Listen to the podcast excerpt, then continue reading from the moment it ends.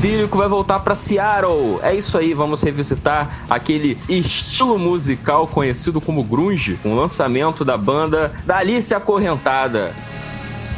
O Alice in Chains lançou o álbum agora no finalzinho de agosto de 2018 e a gente se reuniu para comentar sobre esse álbum maravilhoso dessa banda maravilhosa. E estamos aqui com o meu amigo co-host e especialista residente em Alice in Chains. Puta, boa noite. Eu sou sempre o, o, o especialista sabe nada, né? Aí eu sempre sou sacaneado que eu não sei porra nenhuma, né? Se você não souber, então agora, meu amigo, agora cai pra você, porque você vai ser o poser da galera, porque você tem tatuagem da banda. É verdade. Eu acho que eu sou realmente um poser. é, eu sou poser. é, bom, é bom que se entregue, eu gosto de pessoas que se entregam. A gente tá aqui também com a Júlia. Júlia, tudo bom, Júlia? Tudo bem, estamos aqui. tudo bem, tudo bem, tudo bem. então estou com o, homem sem o qual isso jamais seria possível, o nosso editor, o homem da técnica. Shiva, boa noite, Shiva. Boa noite, Tarciso. Tudo tranquilo, cara? Eu gostei, eu gostei que você me deu porque eu sempre esqueço de me apresentar, então fica sim, aí. Já é, já é o gancho, já é o gancho. É, fica a dica.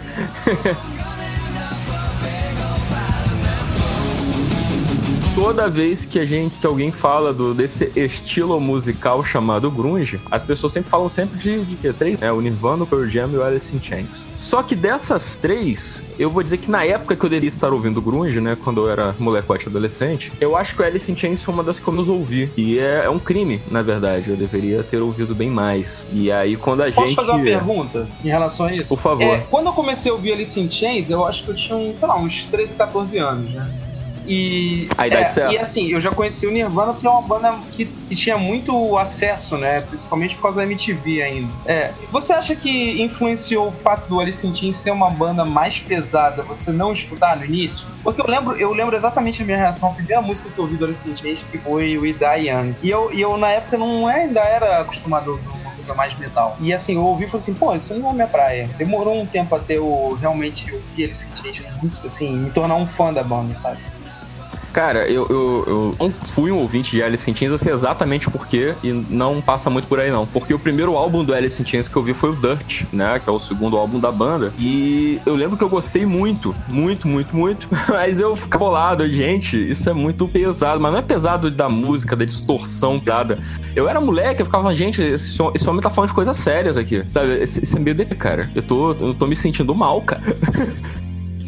Pois é, mas isso eu, eu culpo também o Nirvana, porque quando eu, eu também tinha essa idade, é, o Nirvana era muito estourado, até por causa da MTV também. E quando a gente tinha 11 anos, 12, tinha o quê? 6 anos que o Kurt tinha se matado? Por aí, né? Então, é, o Nirvana ainda era muito. E tinha ainda o Foo Fighters que veio em seguida, e pô, é o baterista, que era pô, do Nirvana.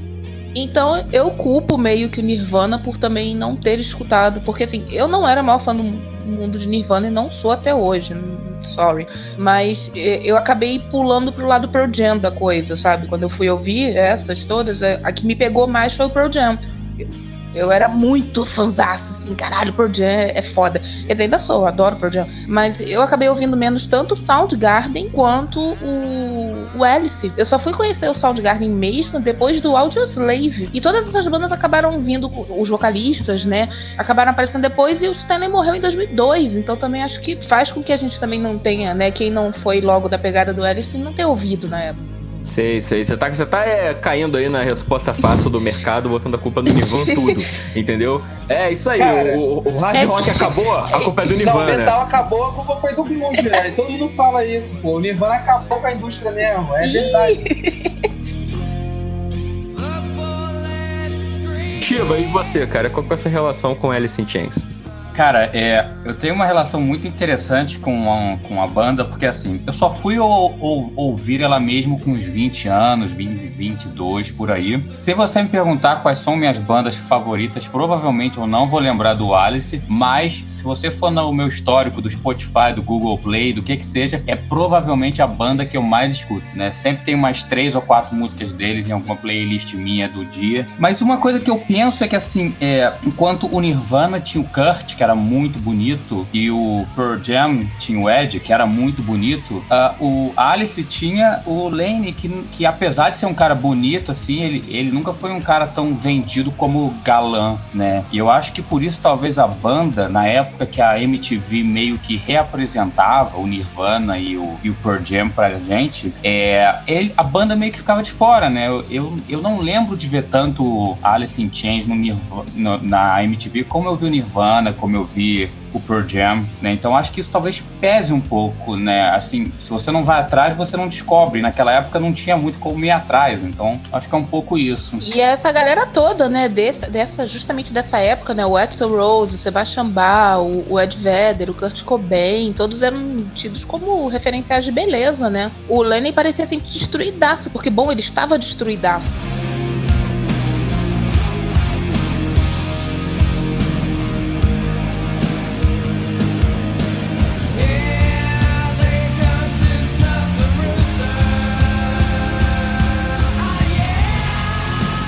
Alinhavar, eu queria promover uma, uma, polêmica. Quem já me conhece aí já sabe exatamente o que eu vou perguntar. Eu queria ouvir a opinião dos meus queridos audiofílicos. O estilo musical que chamamos de grunge, ele existiu. Eu, eu vou, comer, vou, vou falar do... Por que, que, eu tô perguntando isso? Porque assim como o, o, o thrash metal da Bay Area, ali do Metallica e, e de seus amigos, o grunge é um troço meio estranho. Parece que é uma coisa que surgiu ali na região de Seattle. Você tem o, o, aquelas bandas que todas pareciam muito umas com as outras, mas eu não enxergo muito unidade de estilo, sabe? Eu não considero o grunge um estilo musical.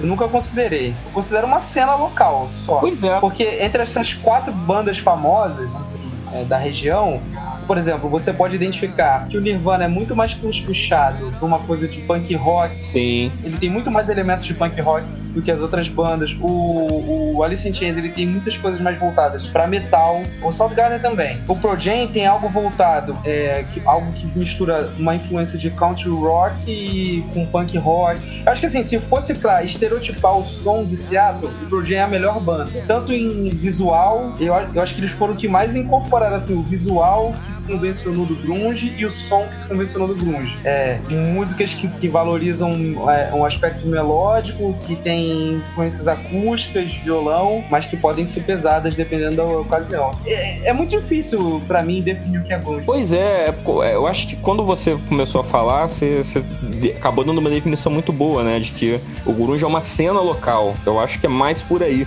Eu até ia arriscar dizendo que é um movimento, mas isso também não chega a ser organizado a ponto da gente chamar de movimento. Não é movimento porque não tem manifesto, cara. Ninguém nunca escreveu um manifesto do grunge. E o mais legal de tudo é que a banda que é o maior ícone, né, que é o Nirvana, ela é a que destoa de mais, mais de todas as outras. Possivelmente sim. É muito louco isso. Ele destoa de todas as outras. Ele não tem. Se você parar pra ouvir com calma, o que, que o Nirvana tem a ver com o Pearl Jam, com Soundgarden? Eles são muito diferentes. É, é, é meio surreal você botar tudo como um grunge, ter uma espinha para isso. Essa parte aí eu tô botando, eu tô botando na conta da tua implicância com o Nirvana, mas tudo bem, vamos passar.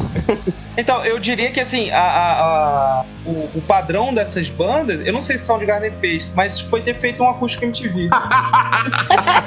Puta que Puta pariu. que pariu. É tipo, o Nirvana, o Pearl Jam, o Alice in Chains e o Titãs, né? São as quatro bandas do grunge.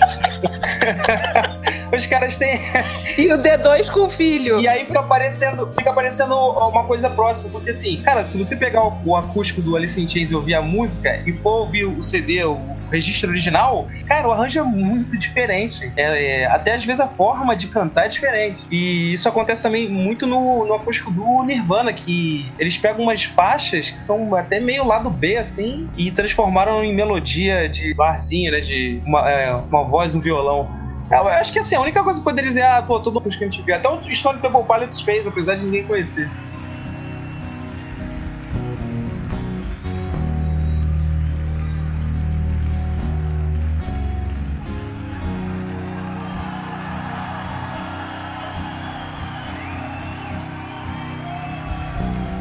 Mas assim, é, você define algo pela, pela amplitude que essa definição te dá ou pelo sucesso que um certo movimento fez? Eu acho que é isso que é muito foda, por exemplo. Hoje nos jogos você tem os Battle Royales, né? É um gênero novo de jogo, mas assim, é uma definição que talvez daqui a cinco anos, né, ninguém mais use, porque, enfim, fez muito sucesso, depois sumiu.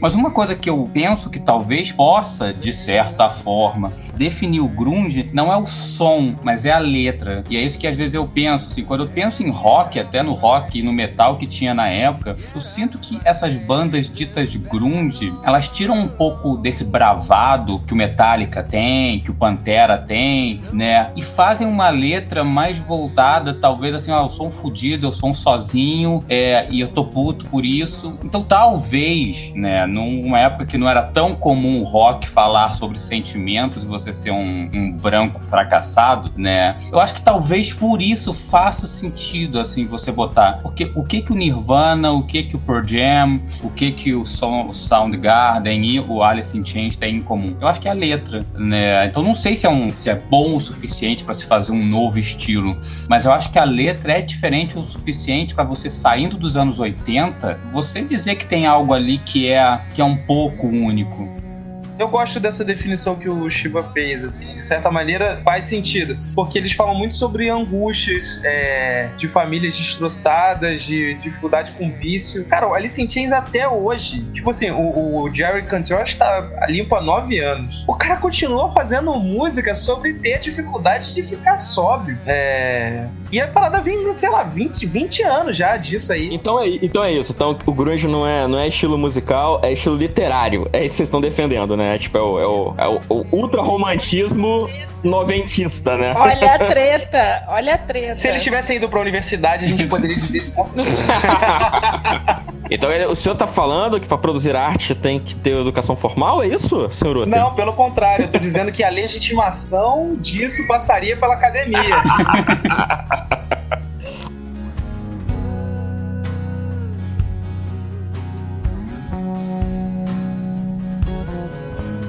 Bem, então vamos passar pro álbum, minha gente.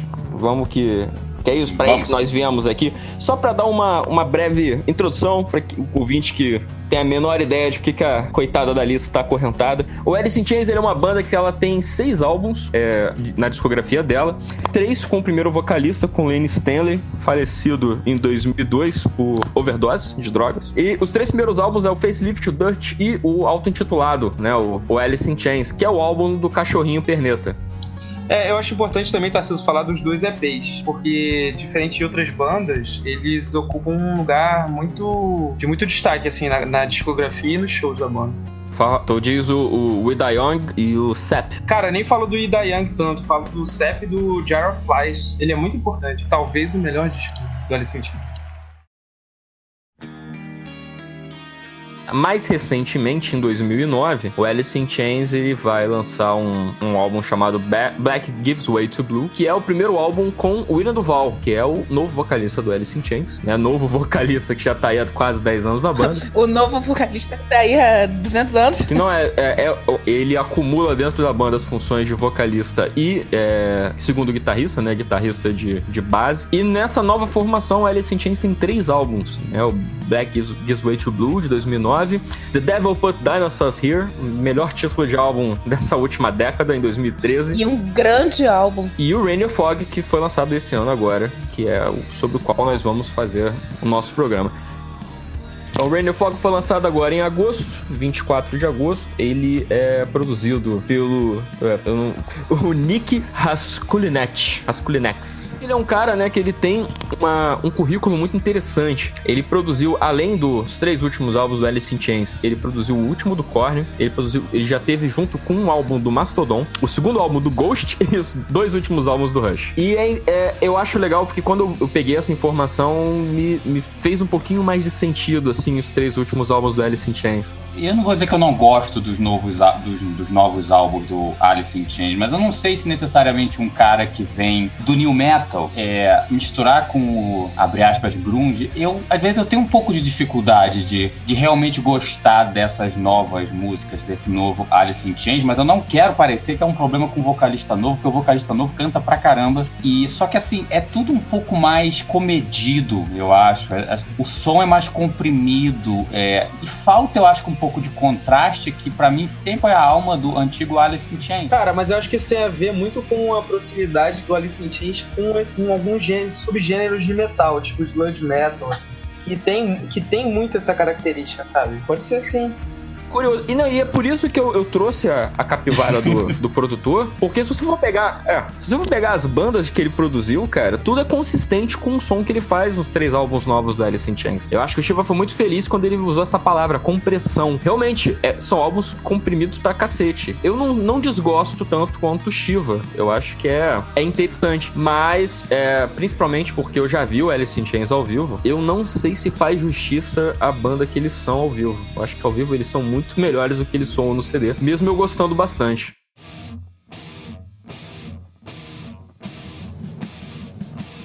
Bem, a primeira faixa do álbum é The One You Know, né? Eu achei uma faixa muito boa, acho que é uma faixa de abertura muito bacana. Eu apostaria, inclusive, pode ser uma faixa de abertura para abrir o show, assim.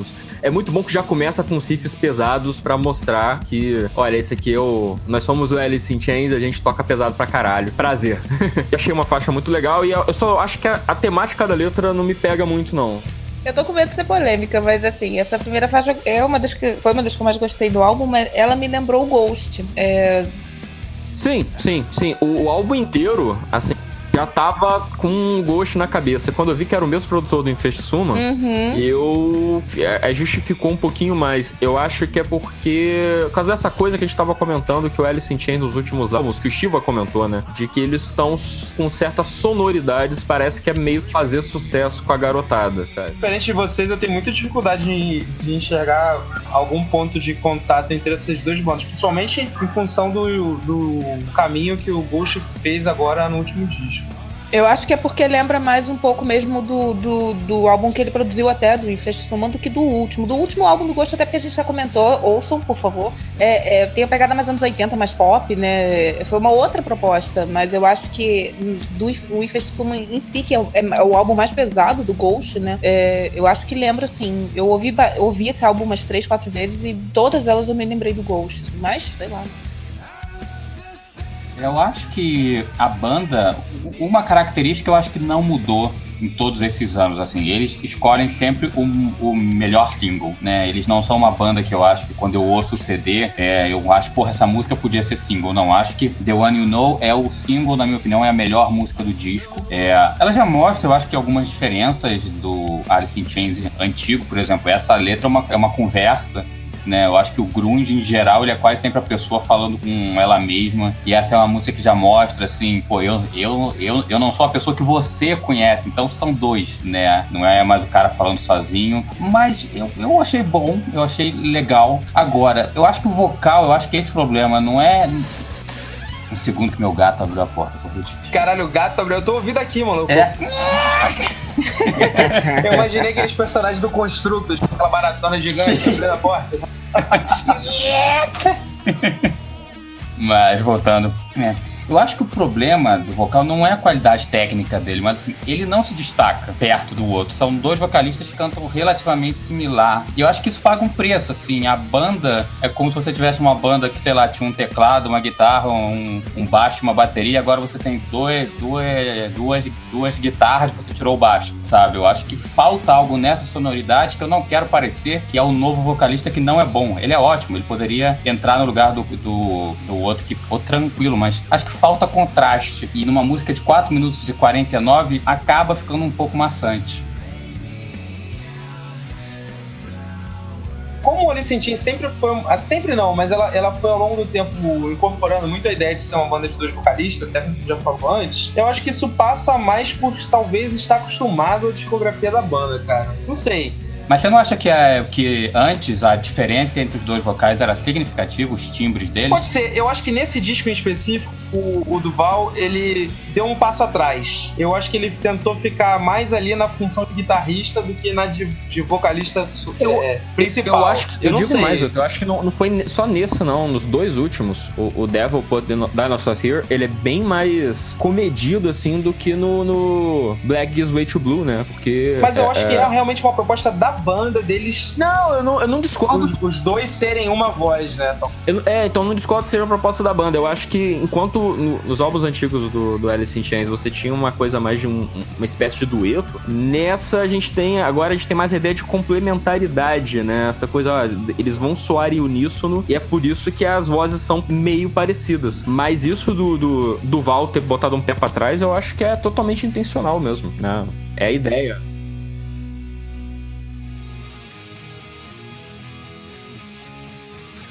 Então vamos para a segunda faixa, que é a faixa título, né? Rainier Fog, que é muito bacana porque, é, é, como a gente já tinha dito antes, Rainier Fog é o vulcão inativo que fica lá em Seattle. E a faixa inteira é sobre o grunge de Seattle. É o Under the Bridge do do Alice in Chains.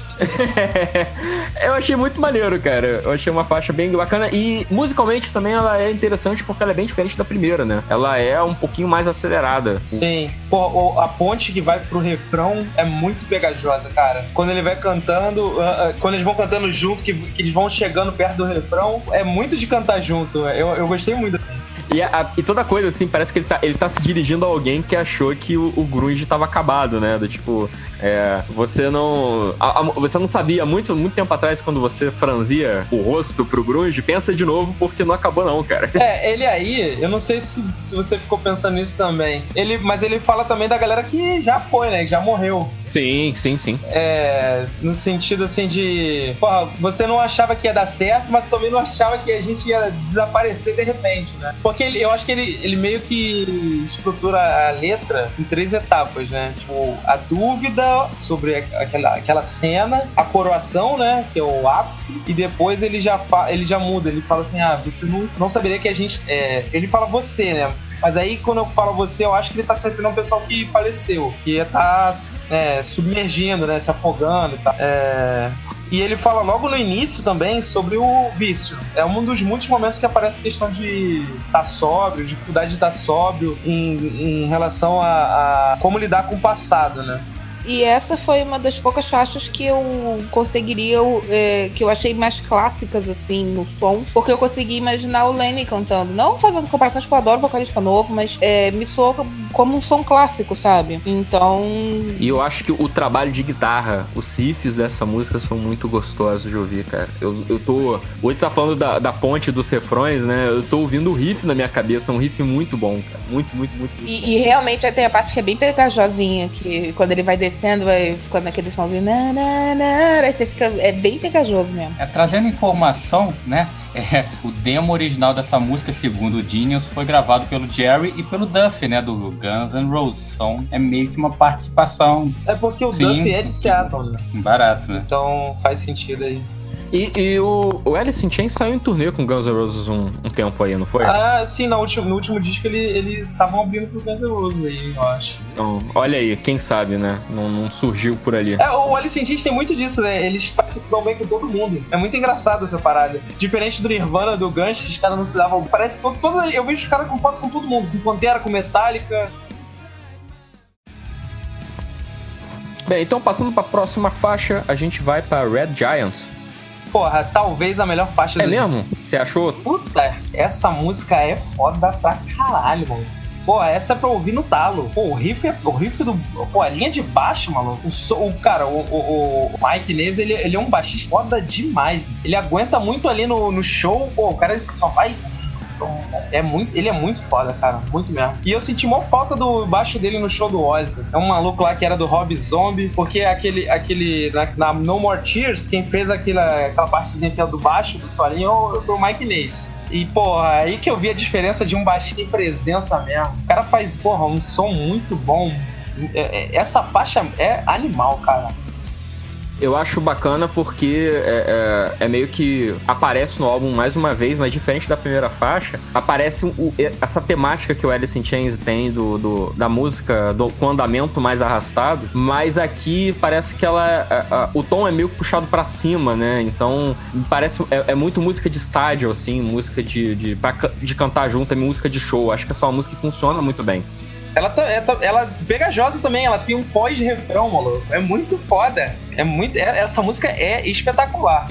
E o trabalho de bateria também dessa música é muito bom. É ah, muito cara, bom. o, o, o Shankine é, porra, pra mim é uma das referências de baterias. Tipo, ele bate. Ele tem a, a batida muito forte, cara. Forte, é. Ele não, ele não ele não fica inventando firula, sacou? O cara vai e toca, tem que ser tocado para o bem da música. Isso que eu acho Ele foda me nele. lembra o, o Vini Appice, que tocou os álbuns do Black Sabbath com o Dio, já tocou no Heaven and Hell também. Ele tinha essa característica, né? Que enquanto o Bill Ward é um baterista muito versátil, muito é, é, técnico e tal, o Vini não. Ele é o cara, como você falou, ele bate forte, é, é o que a música precisa e ele não, ele não precisa ir muito além disso. Eu acho isso muito bacana, eu acho muito bom. Posso ser a chata? Pode. Vai, vai, vai. Eu acho que a faixa é muito bacana mesmo, concordo com vocês. Eu, eu também fiquei impressionada com a, com a bateria, mas. Tá, é muito chato isso, gente. Mas eu acho que nessa faixa especificamente eu me incomodei com essa harmonização vocal. Eu acho que a, a faixa é tão pra, pra cima, pesada, né? Ainda mais depois dos 3 e 20, é, que tem um, tem um solo e, e ela vai ficando ainda mais melódica. Eu acho que tão harmonizado foi ficando, sabe? E a mesma voz, e foi chegando no meio da música, eu já tava meio que assim por causa dos vocais. Eu, foi um, um momento do álbum que começou a me incomodar essa harmonização vocal. De eu começar a confundir quem tá cantando o quê. Ah, não faz diferença. Não, sei lá, eu comecei. Mas nesse ponto, nesse ponto aqui, é, não é pouco do, do, do- É que eu quero, eu quero- eu- Me acha aí um sinônimo pra background, pra eu não ficar O puto. chão do fundo. Background. Background é difícil, né, cara? Tá ficando difícil. Pô, tu tá saindo com umas foda, puta merda. Pra A base. Obrigado, Chiva, muito obrigado. Pano de fundo, sei lá. Pano de fundo serve, vai. Enfim. É porque assim, talvez isso não remeta tanto ao pano de fundo do produtor no New Metal, não, porque é esse tipo de voz em uníssono, com esse, esse tom mais agudo, assim, mais jogado pra cima, é bem característico do Eu New Metal. concordo. Então, eu acho que se, o, o- né? Eu acho que se o instrumental não redimisse tanto a banda como redime, né? Porque a gente já concordou aqui que o Alice in Chains é uma banda foda, tanto na bateria, baixo, guitarra e escambau. Se você bota um, um DJ ali, cara, vira uma faixa de metal fácil, assim. Bota um, um baixista incompetente, uma coisa mais assim. Cara, é, eu a- acho que foi na primeira música que você falou que lembra o Ghost. Eu acho que essa pra mim lembra o Ghost, o vocal. É, o instrumental é totalmente diferente, mas assim, a dinâmica do vocal e até a letra, de uma certa forma, né? É um pouco, não sei, né? Tem, tem um amém, né? É, tem toda a coisa do, do All My Children, né? Tipo, minhas crianças, cantem de novo e de novo. É bem. Sim, sim. Então eu acho que, que pega. E, e acho que às vezes você, você se pergunta assim: os caras eles conseguem unir o vocal deles tão bem, talvez tão bem que simplesmente pra mim parece um efeito. Pra mim parece que alguém du- duplicou o vocal e comprimiu e, e é isso. Então acho que acaba ficando um pouco é, repetitivo, assim. Eu acho que falta o contraste. Mas olha só, a ideia do sludge é, é essa. Repetir, arrastar. É assim, é uma forma de enfatizar aquela ideia, eu acho, assim, sabe? Eu sei que. Eu, eu, eu entendo quando eu falo assim. é, que algumas coisas são muito repetitivas, mas eu acho que a ideia do Alice in Chains é sempre enfatizar o que tá nas letras, que geralmente são bem desenvolvidas as letras. Essa, essa é uma das, das maiores letras da. E ela tem um tom meio assim, talvez político. Então eu acho que os arranjos eles tentam enfatizar o que está sendo falado, entendeu?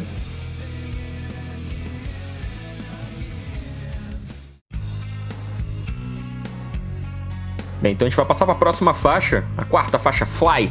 Cara, Fly é suquinho de anos 90, cara. É uma faixa que você ouve, ela tem essa. é- Ela é bem diferente de tudo que a gente tá ouvindo aqui até agora, mas você fala, cara, é aquela, aquela faixa mais leve, levezinha, mais gostosinha de ouvir, que vem no meio do CD pra você dar uma descansada no ouvido. Eu É, achei clipe, muito, clipe muito. em preto e branco, né, cara? Aqueles clipes em preto e branco Porra. que eu fazer direto aí, sem Total. sentido, porra. Não, e eu achei bacana. Um monte de imagem colada em preto e branco com flash. Cara, que, que faixa nostálgica, cara. Eu achei uma faixa também muito gostosa. É uma, é uma das minhas favoritas do álbum, sem dúvida. Cara, eu não gostei tanto dessa faixa, porque eu tava. Essas três primeiras músicas, elas, elas vão num crescente assim de porrada que eu tava esperando ainda mais, mais assim, intensidade. Mas eu entendo colocar essa faixa, essa faixa aí. Ela, não, não, não condeno, não, mas eu esperava ainda um crescendo maior. Tem que dar uma quebrada, né, cara? Não pode ser um álbum só é, é, no Sludge, porque aí todo mundo vai achar que tá ouvindo a mesma música duas horas. Tem que dar uma quebrada pra galera dar uma relaxada, dar uma res... É porque eu gosto de Stoner Rock, né, cara? Então eu gosto de ouvir a Eu mesma. paguei pra ouvir isso, não pra ouvir Blind Melon. Parece Blind Melon, pode crer. De melon, viado. Boa lembrança do Blind Melon, é uma banda que pouco falada de grunge, né? Eu sinto que teve uma tentativa de fazer uma homenagem, né, a um pouco esse anos 90, né? Essa, essa música é meio Blind Melon, com um pouquinho de Nirvana, assim, um pouquinho, pouquinho, mas. E acho que isso é um pouco a pegada, assim, de talvez fazer um CD nostálgico, é uma homenagem a Seattle, o que, o que de certa forma é uma homenagem aos anos 90, né? No rock. Pô, eu concordo pra caralho, cara. Eu concordo muito com isso. Eu acho que o, o, o, à medida que eu vou ouvindo o álbum e vou pensando sobre o que eu tô ouvindo, me parece que é quase uma, uma aula, sabe? É como o Alice in Chains falando, olha, é, é, o grunge pode ser constituído de seguintes estilos, subestilos de, de, de, de, canção. A gente tem a música mais arrastada, a gente tem a baladinha com violãozinho, a gente tem essa coisa meio, meio new metal, meio esquisita, mas tudo isso faz parte do negócio, sabe? Eu, eu, eu, acho que é bem por aí, cara. Eu acho que é o, é o único ponto que eu posso dizer que é fraco para mim, que não é fraco, mas é mais baixo, né? Novamente, eu acho que a homenagem é legal quando, quando eu, eu senti a mesma coisa que o, o TCZ quando começou a música. Eu, caralho, isso aqui dos anos 90. Ainda mais quando veio o, o, o, o refrão, não, quando veio o solo. Eu, caralho, sabe? Me teletransportei pra uma coisa que eu nem vivi, porque eu tinha o quê? Cinco anos? Né? Cinco anos eu não estava sendo a conhecedora dos, das grandes músicas. Então, é.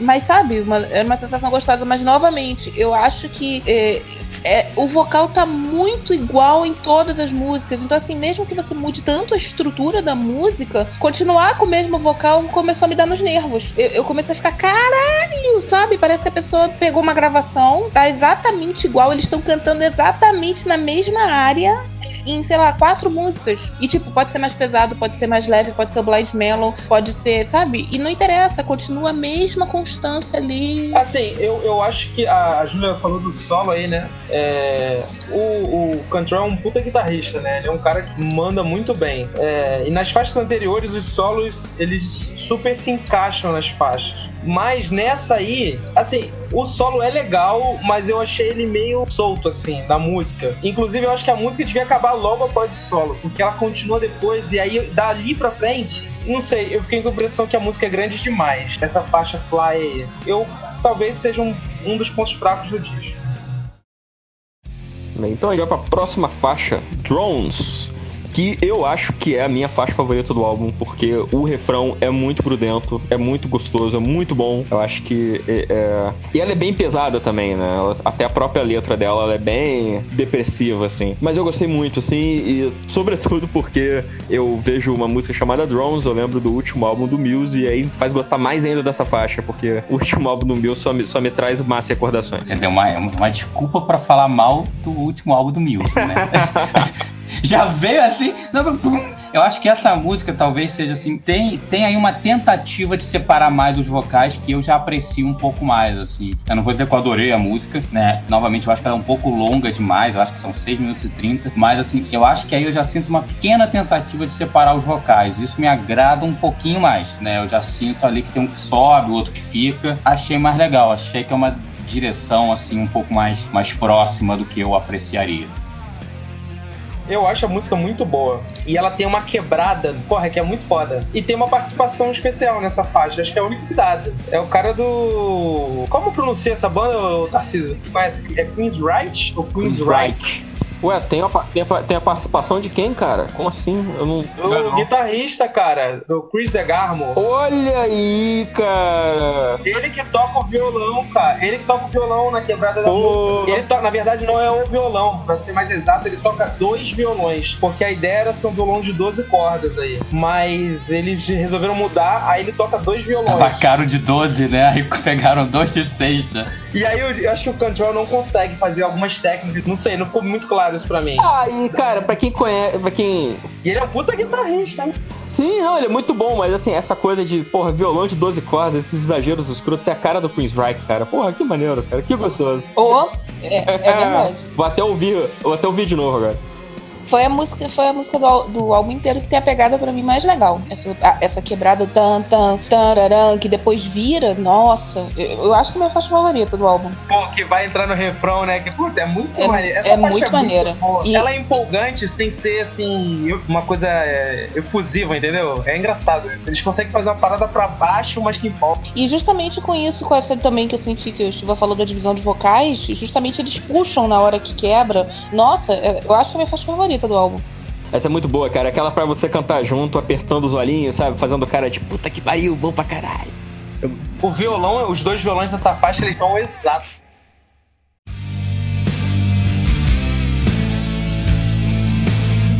E a gente vai pra próxima, Deaf Ears, Blind Eyes. Que aí, né, se a gente tava comentando aí que a faixa anterior, ela tinha umas quebradas, ela era toda diferentona, essa aí é... Se a Fly é o suquinho dos anos 90, essa é o suquinho do Stoner, né? Porque, porra... Porra, total, moleque. Essa é a música de Stoner mesmo. Essa aí é a representante oficial do disco. Sim, é, é- é- Meu amigo, se, se você que tá ouvindo, você nunca ficou chapado na sua vida, ouve isso no talo, no fone de ouvido, você vai ter uma, uma, uma experiência muito próxima. Porque, sei lá, cara, ela, é- ela, é- ela chega a ser quase psicodélica, cara. De tão arrastada que ela é, assim, na onda dela mesma, assim. Eu acho... Eu não sei se eu gosto muito dessa faixa, não. Eu entendo porque que ela tá aí. É, eu acho interessante que ela esteja aí, né? Mostra que o Alice in Chains tá uma banda versátil pra cacete. Mas não é o meu estilo. Não é o meu lugar de conforto, não.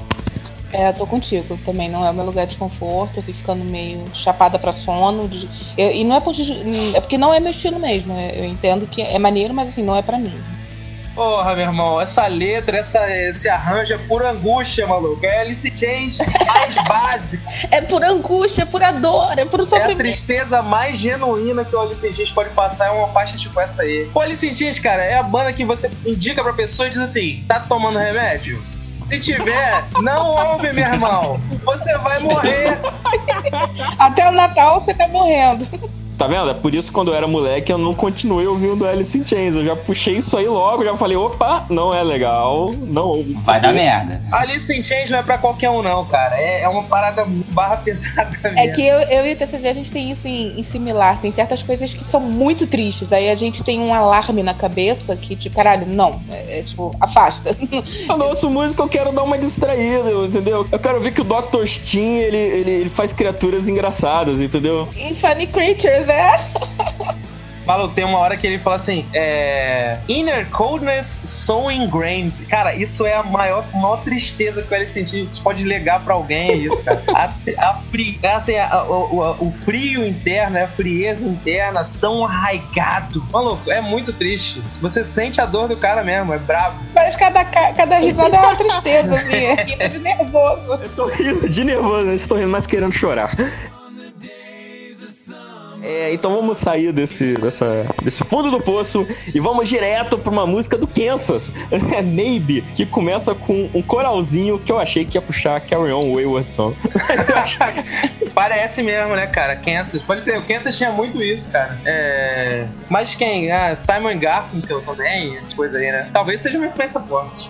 Eu acho, é, é, mas eu acho uma faixa muito maneira. É uma faixa que eu gosto muito. Que apesar dela também ser meio arrastada, eu, é, sei lá, o, o, o, o, o, refrão, né? Que tipo, não o refrão, mas é, é- ela tem uma. Eles botam umas palavras que rimam com, com, com maybe, né? Tipo fading, waiting. é, todos esses infinitivos espalhados na música dá uma, uma sonoridade bacana, sobretudo no vocal em harmonia.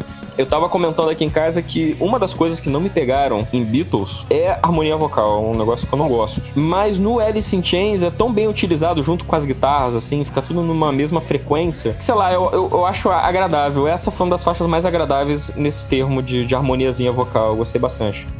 Essa faixa é justamente que, vocês estavam, o que o Ter falou do anterior, eu senti nessa. Quando eu peguei a letra pra ler, eu falei, pra que que eu estou lendo a porra da letra?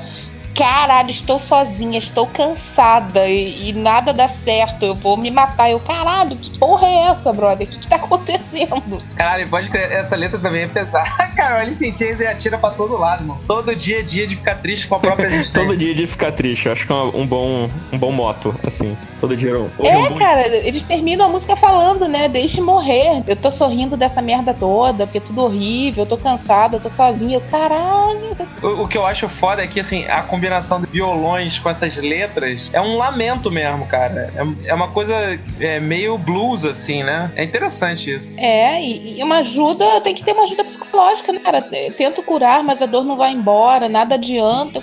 Juro, o lado psicólogo foi mais alto. Caralho, tem que abraçar essa pessoa, dar remédio, dar, dar qualquer coisa. Caralho, é muito triste. Pô, já, já, vamos falar do lado psicólogo, então eu vou falar também. É é porque são os correntes diferentes. Já no meu caso, eu já falo que é interessante faixas assim que mostram que a vida é angústia, galera. A vida é trauma, não tem como fugir disso. Então, ou você faz uma música ou você lamenta. Então é bom fazer uma música, entendeu? Vamos, vamos fazer uma música, vamos cantar, vamos ouvir a música e vamos. Não, sem dúvida. Só não pode. Vamos produzir, entendeu? E se matar, né? Aí não adiantou de nada.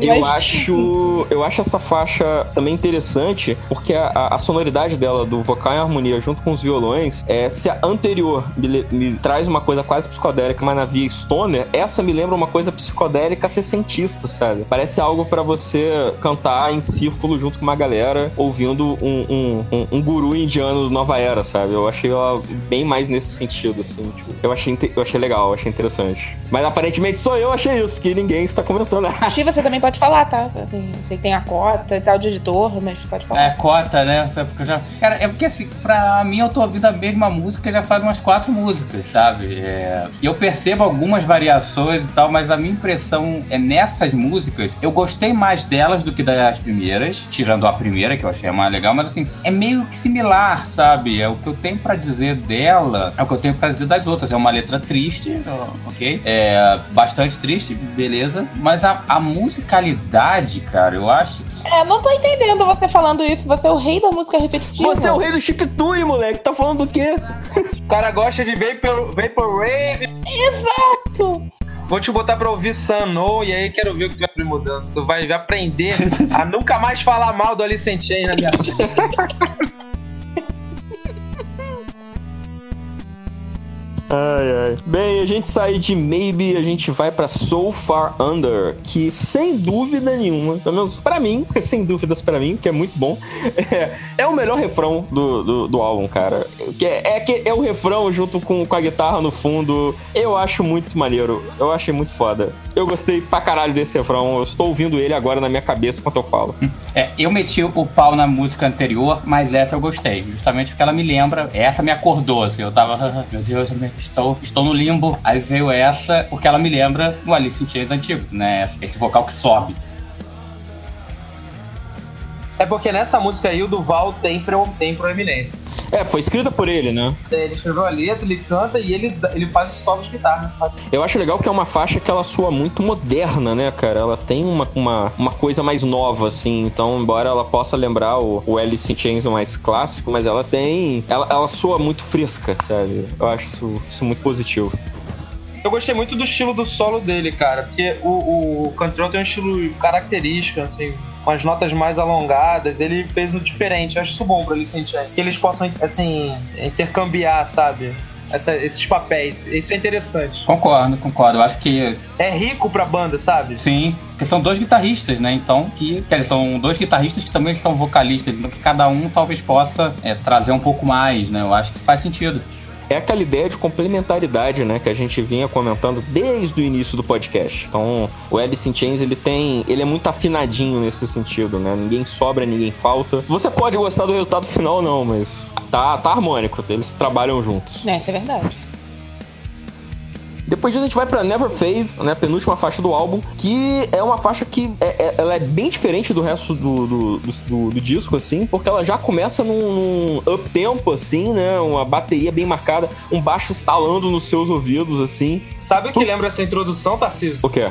Kiss. pra caramba! Sim, sim. Pra caramba, sim, sim, sim. Muita coisa. É, se tivesse entrando o, o, a, o Gene Simmons, o Paul Stanley, com certeza eu ia passar batido. E, e exatamente como lembra muito Kiss, é, é praticamente uma faixa de heavy metal tradicional, né? Você vê muito pouco ali do. Você vê, claro, a assinatura do Alice in Chains, mas eu acho que é uma faixa bem diferente e é muito bacana eles colocarem isso logo no final do álbum, né? É meio que uma, uma despedida, assim, bacana. E é outra faixa que é, eu imagino que seja uma faixa de show muito boa, assim. É uma faixa para cantar junto no meio da, da multidão, pulando com a mãozinha para cima. É, tanto So Far Under quanto Never Fade são também juntos com The One You Know single, né, do disco São os três singles. que foram Never lançados. Fade parece muito também a trilha de filme, né, cara? Novo Transformer, é total, assim, ele tem essa.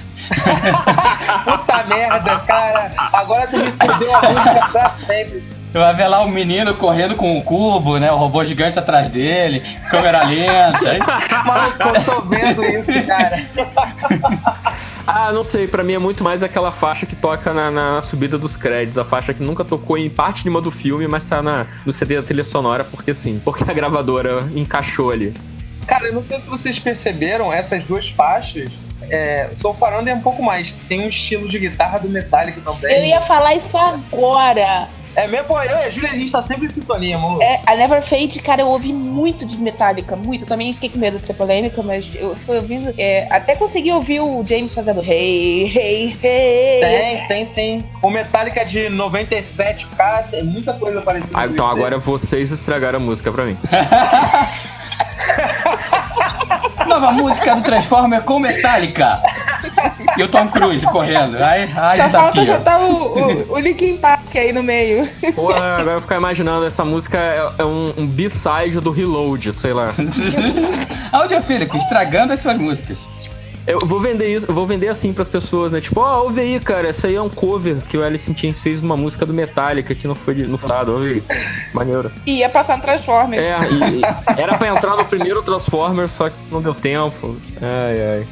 Eu pensei mais naqueles filmes do Tom Cruise mesmo, Isso é impossível. Aí Disappear, né? Olha, pô. Exatamente, que tem É, pois é, o é. Metallica tocou nessa, nessa trilha sonora. Que é justamente o hey, hey, hey, hey. Pô, Podemos a música que preciso. jogo fazia filme direto em Hollywood.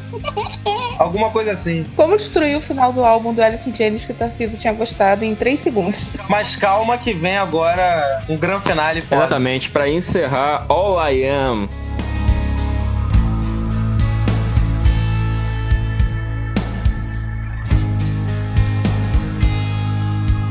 É a música. É, é, é, cara, é, é- é desgraça. É pra se desesperar, pra se rasgar. É pra rolar na lã chão, entendeu? Se lamentar. Essa aqui é bad trip pra cacete. Mas é muito bonita. Eu acho que tem um, um- um dos solos mais bacanas, assim, desse álbum. Eu gostei bastante. Mas. E é uma boa faixa de encerramento também, né? Ela, obviamente, ela, ela marca o fim do álbum muito bem.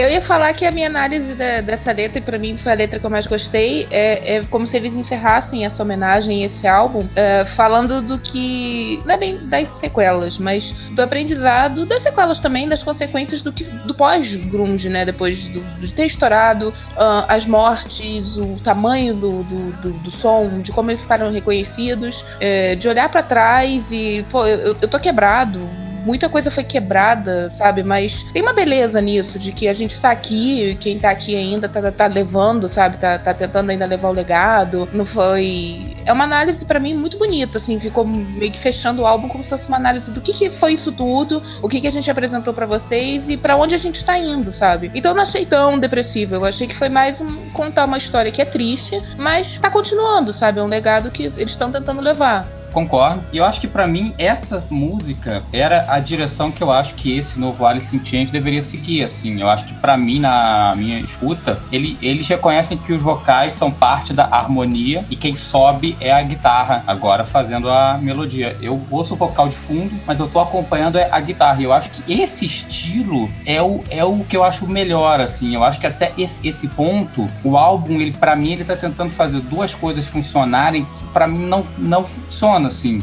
né? Ou você é grunge ou você é stoner. Eu acho que esse meio termo a- o, o álbum todo isso meio que me incomoda. Eu acho que nessa música ele- eles meio que dizem, olha, vamos então fazer uma parada mais, sei lá, vamos, vamos ser mais stoner, por assim dizer, né? Então eu acho que eu gosto, eu acho que essa música pra mim é uma direção que eu gostaria que esse novo Al- Alice in Chains fosse.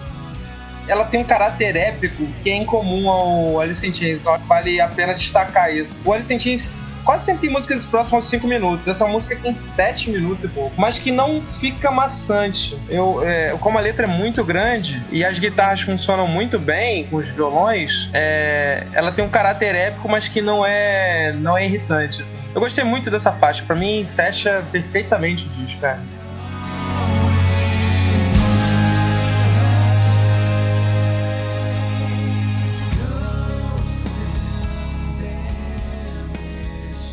Bem, então é isso. Então, normalmente, né, como a gente faz em todas as nossas resenhas aqui no Audiofílico, vamos encerrar com aquilo que vocês já sabem que era fazer. Então, vou começar logo por quem vai jogar o álbum lá pra cima. Uther, diz aqui que você... Qual o teu veredito final? Qual que é o, o teu saldo desse álbum? Cara, eu tenho que confessar, né, como eu já falei aqui, quando você falou da minha tatuagem, eu nem lembrava Puta que pariu.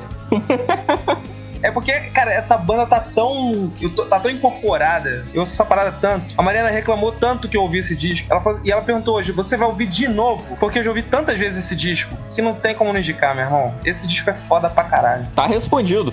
Então, do, do alto do, do, do, do cume pro vale. É Shiva, e você, Shiva? O que, que você achou, cara?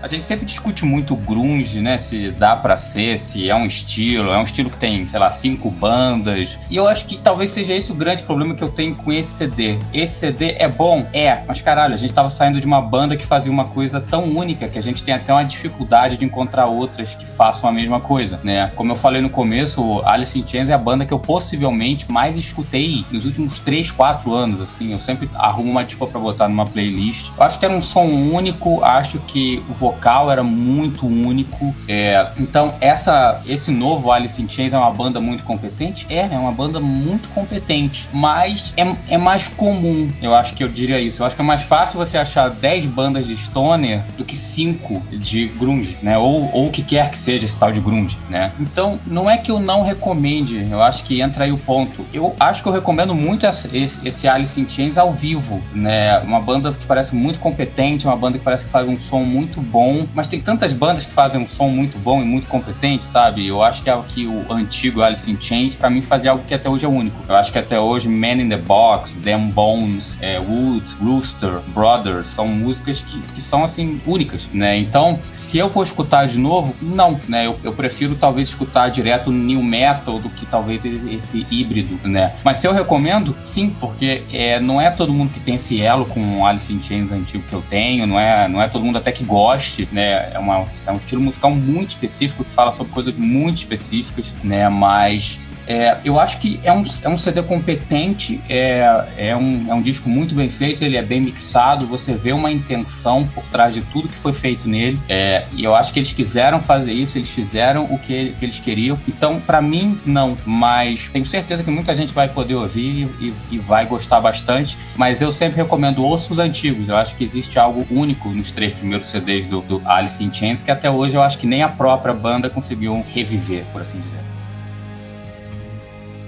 Bem, eu vou em seguida. Eu recomendaria pra caramba. Eu vou ouvir, vou ouvir com certeza. Eu ouvi durante a gravação, eu vou ouvir de novo no futuro, porque eu acho que, a, a, a, apesar de tudo que a gente falou aqui, né, sobre ah, o que, que é, o que, que não é grunge, todas essas coisas que eu não quero me, me repetir, né, vocês já, vocês já comentaram, o Alice in Chains ele traz uma característica que eu acho que falta muito às bandas de hoje. O, o Alice in Chains é uma banda que se permite ser pesado, sabe? O Alice in Chains ele, ele entrou numa era mais comercial, ele ele se adaptou bastante ao mercado. É, não era uma banda que precisava disso. Eu não imagino que o Jerry Cantrell seja um desses caras que faz álbum para pagar parcela de hipoteca, como a gente conhece muita gente aí no meio musical que faz, né? Tem muita banda que parece que dá para você ver, assim, cada álbum dos anos 2000 pra cá é uma parcela da mansão, porque é foda. Eu acho que não é, não é o caso. Eu acho que se ele voltou a fazer música com Alice in Chains foi porque deu vontade. Então, apesar deles terem passado por essas adaptações, né, justamente para se adequar ao mercado que não é mais mais o mercado que eles estavam acostumados, né? Quando o grunge floresceu ali no inicinho dos anos 90, era uma novidade, então por conta disso eles venderam muito e eu é, é, é argumento que é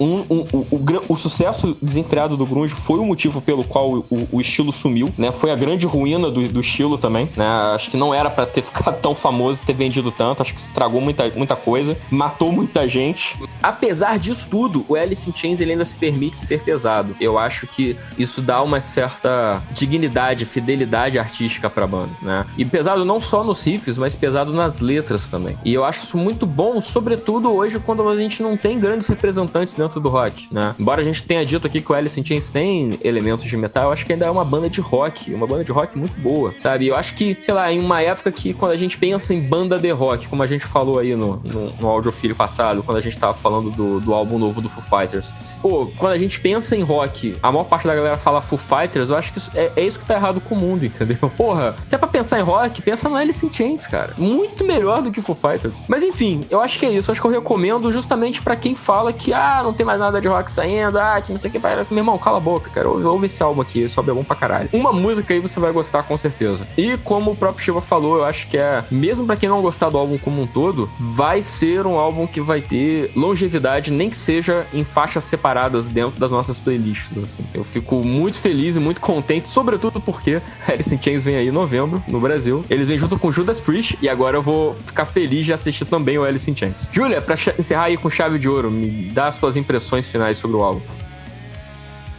Meu irmão, ele tem 42 anos. Meu irmão, ele cresceu com grunge, ele é um aficionado, ele viu o Alice in Chains no Hollywood Rock com o pé quebrado, ele mentiu pra minha mãe, foi, pé fudido. Ele é um cara que cresceu, sabe? Ele, ele realmente tava no, nessa galera, né? Na adolescência dele, ele tava nesse centro. Então, assim, é, é muito importante para ele. Até hoje, ele fala do Alice in Chains como caralho, sabe? É um totem para ele. Então, é, eu acho que bandas como Alice in Chains são muito únicas porque elas marcam, elas são um sentimento, sabe? Essa coisa que o Tarcísio falou, que o Shiva falou, que o Uther falou, eu acho que eu posso resumir nisso. Elas são um sentimento muito específico. Uh, não é o meu. Então, eu, Júlia, não vou ouvir novamente. Mas isso não quer dizer que seja ruim. Muito pelo contrário. Eu acho que, como para mim, uh, o emo me marcou tanto por outros motivos, pela, pela característica de letras, pelo tom da fantasia do teatro, eu acho que é um sentimento muito específico. O grunge tem esse sentimento com, com muitas pessoas. E isso é muito válido, sabe? Isso é muito foda. Ter bandas que consigam fazer isso ainda hoje em dia, sabe? Que você não fique justamente pensando isso, ah, é hipoteca, ah, que porrinha chata, é tão igual, é tão,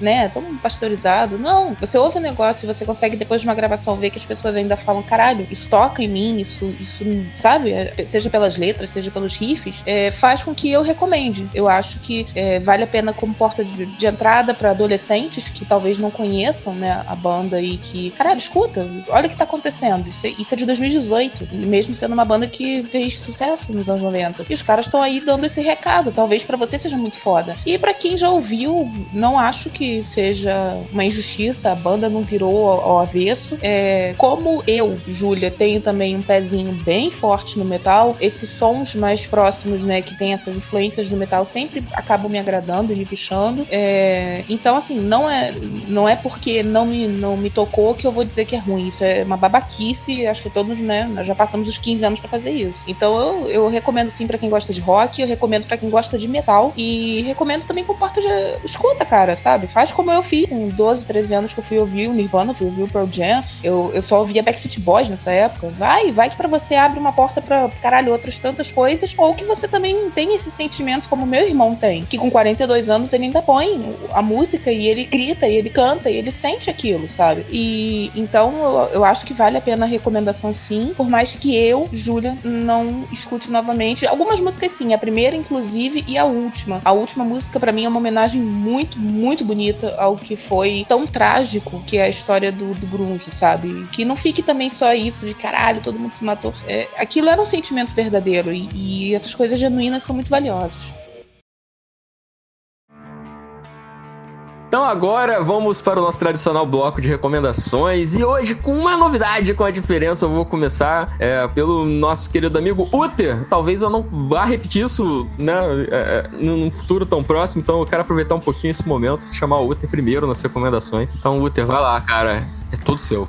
Cara, vou indicar uma banda que é de Portugal. É, um camarada me indicou aí outro dia, deu uma bem interessante. É de metal, é, só que ela tem a peculiaridade, de, além de cantar em português, é, ela incorpora no vocal feminino fado. Então, é uma banda de Doom com vocal de fado. É, é, lançaram um disco esse ano, cara, chama Sangue Cássia. É muito interessante o resultado, assim, chama muita atenção, uma coisa diferente que vale a pena explorar. Eu acho muito bom, assim, né? Vou, vou recomendar aqui uma banda de Doom portuguesa que não é o Moonspell. Eu acho que só aí já é uma recomendação especial pra caralho. Porra, não é? Quando ele começou a falar, o caralho, Moonspell. não, cara, é uma parada muito diferente, eu não tô habituado, assim Eu achei muito legal. Qual que é o nome mesmo? O nome da banda é Sinistro. E o nome do disco que eles acabaram de lançar é Sangue e Caça. Sinistro, beleza. Vou, vou, vou pegar aqui. É, Júlia, qual a sua recomendação, Júlia, para hoje? É, eu vou recomendar, tentando não fugir do tema, fugindo, mas não fugindo, é, eu vou indicar para mim, o, talvez, o top que esteja no meu top 3 álbuns dos anos 2000, que é o Diorama, do Silverchair. Pô, bom pra caralho.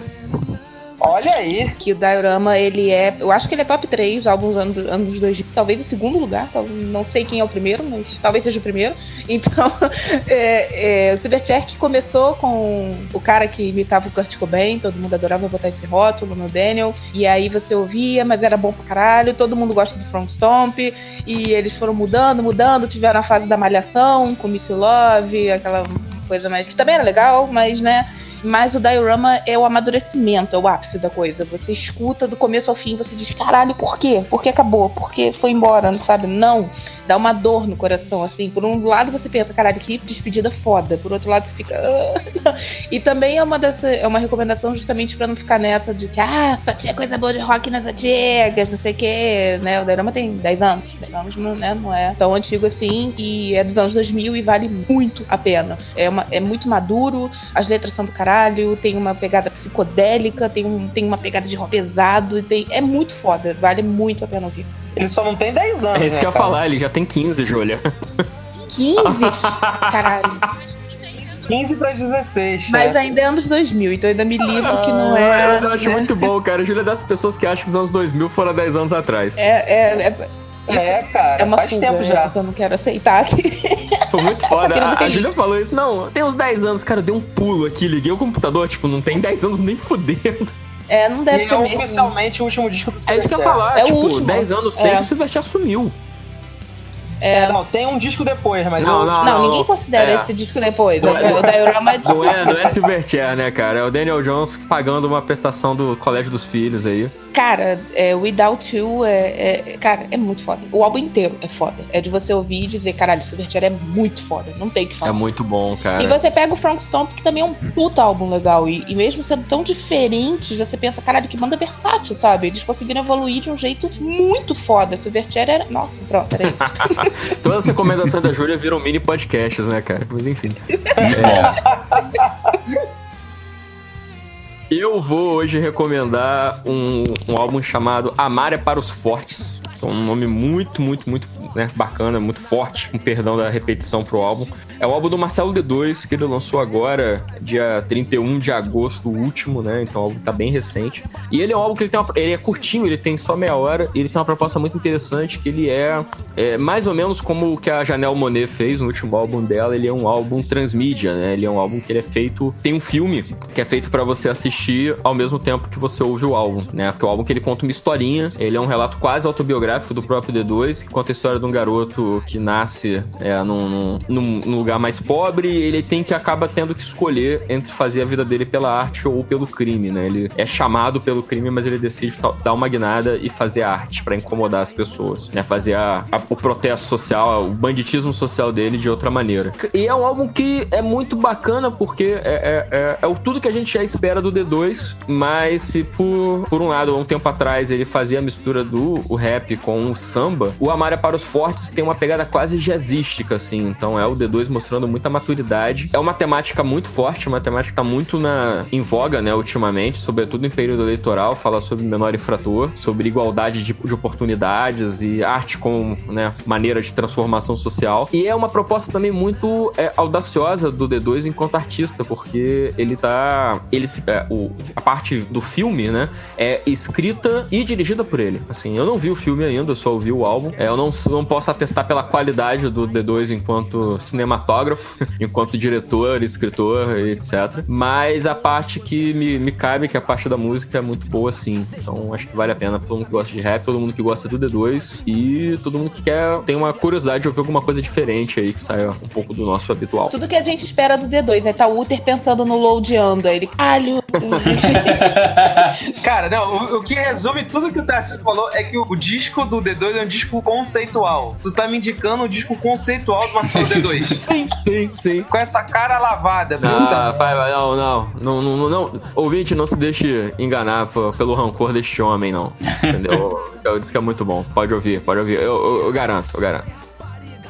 Bem, para encerrar, Shiva, o que, que você traz pra gente, Shiva? Bom, para desfazer tudo que eu falei o programa inteiro, né? De repetição, de escambau a quatro, vou recomendar uma banda dos anos 80 que era um super grupo de músicos de estúdio. Eles estavam por trás de diversas músicas da Tina Turner, é, trilha de filme, Scarface, o escambau. É uma banda chamada Device, o nome do álbum é 22B3, o único álbum que eles fizeram, 50 minutos. É, é um trio, né? Gene Black, Holly Knight e Paul Engelman, né? Né? Tanto o Gene Black quanto a Holly, eles trabalharam com a Tina Turner, a Holly trabalhou com Aerosmith, foram, foram músicos, né? E, le, e letristas muito, muito conhecidos, né? Mas não famosos, né? Eles eram muito requisitados, mas não famosos. É um álbum anos 80, é um álbum repetitivo, é um álbum mais para cima, mais feliz do que as outras recomendações. Então, talvez se você esteja aí um pouquinho deprimido com o álbum, né, do Alice in Chains, é, vale a pena ouvir esse som, é um som dos anos 80 com um pouco mais, assim, de, de qualidade qualidade, por assim dizer. Ele, ele não é tão farofa, mas sem perder esse espírito bem, bem sintetizador, bem repetido. Quer dizer, é para desfazer tudo que eu falei o programa inteiro de música repetida e que eu não gosto e tá repetitivo. Ouçam esse álbum.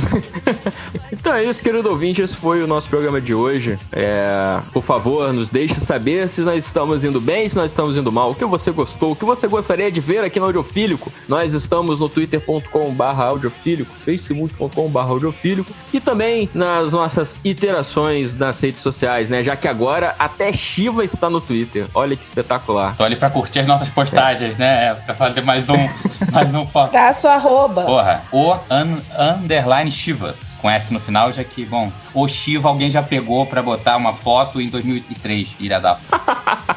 Júlia também tá no Twitter que eu sei, Júlia. Você pode falar a sua arroba, cara.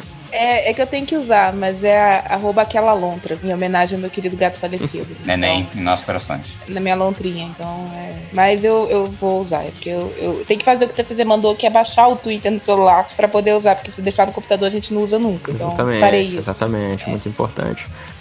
E, e, a gente também tem um site, tá, pessoal? É audiofílico.com.br. Eu, eu chegaria lá, mas tudo bem. Você, você já, já, me antecipou, já me ajudou. Então, tudo bem. Fica, fica registrado aí. Então é isso, galera. Forte abraço. Até o próximo programa. Valeu! Valeu.